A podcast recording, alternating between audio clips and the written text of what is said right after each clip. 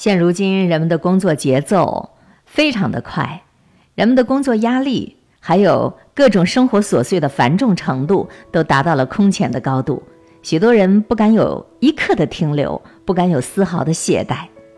身边人常常在抱怨工作太辛苦，压力太大，同事不友好，事业不顺利，讨厌上班，调侃上班的心情像上坟。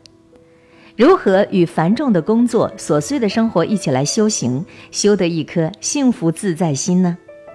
其实办公室也是你修行的场所，你的工作就是一场修行。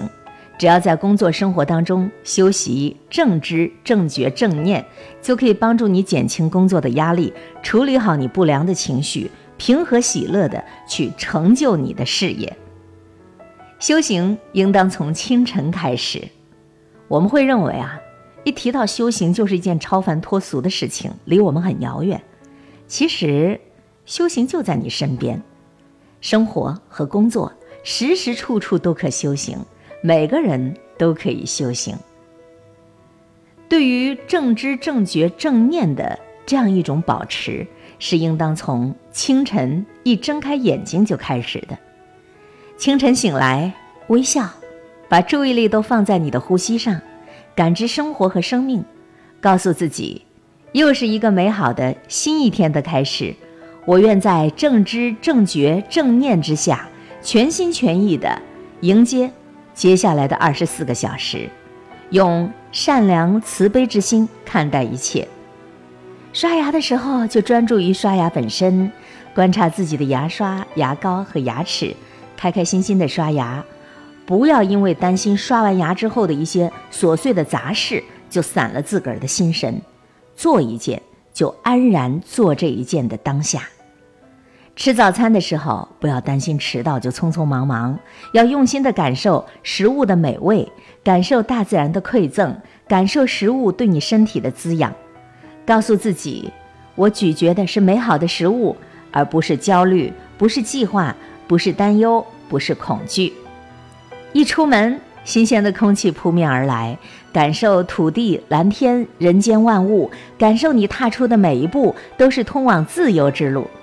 如果你是乘坐公共交通工具，那你恰好有了更好的修行时间，干脆闭目养神，没有座位站着也可以提拉一下自己的身躯，感知自己的身体和呼吸。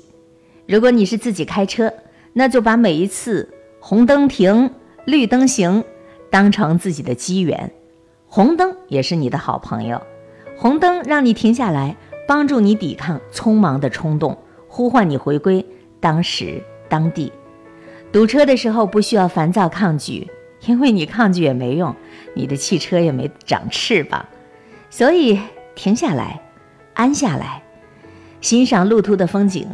堵车的当时当下也可以是美妙时光。如果你每一天出门在外，开车上路都能够用这样的心态，那。你就可以享受开车过程中的每一分每一秒了。若如此，这就都是修行。关注于当下的事和物，唯有当下是在我们手中的，将当下变得美妙而自由，人生才会美好。所以你看，一切修行的开始都是从清晨开始。为什么要让清晨？在睡梦当中度过呢？保持正知、正觉、正念的修行，你需要来一个早起的习惯。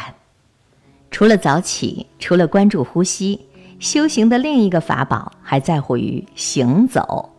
在上班的路上，在赶赴会议的途中，你也许害怕会迟到，害怕即将到来的会议给你带来的挑战。没关系，亲爱的。放下你的匆忙，放下走路带风，试着用正念呼吸来调整你的步伐，让自己闲庭信步，从容有力，感觉自己是一个自由的人，感觉你每走的一步都是轻松快乐的。无论在办公场所行走，还是在户外行走，你整个人都觉得自己是精力充沛的、轻松的、自由的。行走也可以变成一件愉快的事情。走路的姿态尽量的优雅而从容，你的这种行走的情绪也会传染给你的同事，甚至创造平静和谐的工作环境，毫无压力的去快乐工作。你这种行走的姿态，还能够消除你自己的紧张与不安。禅师说：“一朵花没有这样的恐惧，它在繁华尽开的花园里生长，却不祈求成为任何一朵花儿。它接纳自我原来的样子，不求成为他人或他物。我就是我，是颜色不一样的烟火。你看，我们常常害怕不被接纳，害怕被否定。”害怕被拒绝，可当我们真正接纳了我们自己，不再祈求成为他人或他人期望的样子，我们的紧张、我们的忧虑和恐惧就都消失殆尽了。工作当中的不良情绪出现了，怎么办呢？情绪是无常的，它来了就让它停留一段时间，然后它就会消失的。你要知道，所有的情绪终将会消失。当不良情绪出现的时候，还是要先把法宝拿出来，呼吸，深深的去呼吸，然后注意力转移到呼吸上来，把自己从当时的人事环境情绪当中都抽离出来，顺从自己的呼吸，不改变它，只是顺从。行走也能够化解你工作当中的愤怒，但是这些的情绪你要正确的。看待它，走着走着，这些不良的情绪就会慢慢的缓和下来的。我们在职场当中摸爬滚打，即便是微小的成功，也会伴随着非常激烈的竞争，而有竞争就一定会有痛苦。可是，如果我们放下他人和我的分别心，平和喜悦的来成就事业，岂不是一桩人生美事啊？合理的运用理解。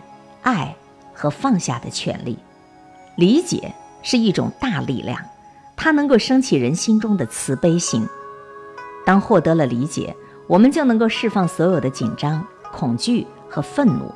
当你理解他人的时候，你就不再有痛苦和愤怒了，你也不会再想要去惩罚他人，他好坏呀。你会理解他何以至此。爱是包容，是海纳百川，是给予别人爱。会得到同样的回报，没人会不喜欢一个心中充满爱的同事，也没人不愿意帮助他。所以，放下，使我们自己得到彻底的解脱，也能够成就我们自己。当我们在自己的心里建立了和谐、爱与快乐，我们才有力量创造平和喜乐的工作环境，身边的同事才愿意跟我们一起幸福快乐的工作相处。如果自己的内心不快乐，压力太大，你就没有办法快乐成功的经营你自己的企业，或者是经营你自己的小团队。或许你拥有一份自己喜欢的职业，却发现身边的同事很难相处；或许你的工作薪水非常的优越，却工作的地点离家太远，通勤时间太长。总之，你总有自己工作的烦恼。我们总是倾向认为自己没有足够好的条件而感到不快乐，总是羡慕别人工作钱多事儿少离家近。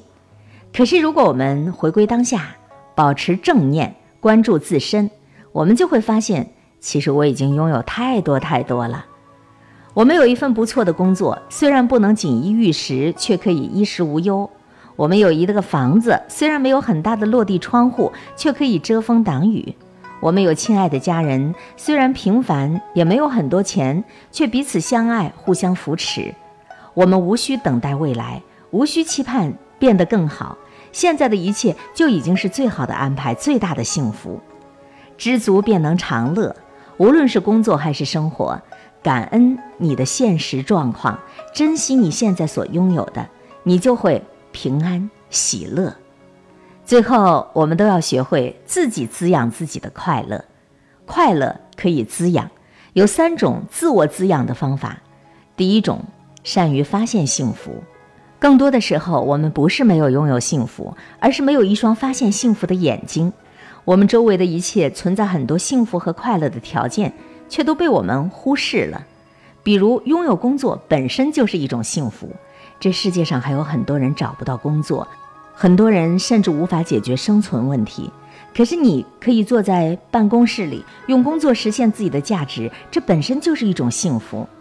第二种，忆苦思甜的方法，每个人都有过痛苦不堪的过往，甚至一度感觉没有办法逾越的那段时光。当我们回顾当时的画面，我们就可以更加清晰地看到如今的处境有多好啊！第三种方法，安住当下，悲喜不惊。不执着于过去的痛苦和不幸，才能给自己的内心让出空间，迎接喜悦的到来。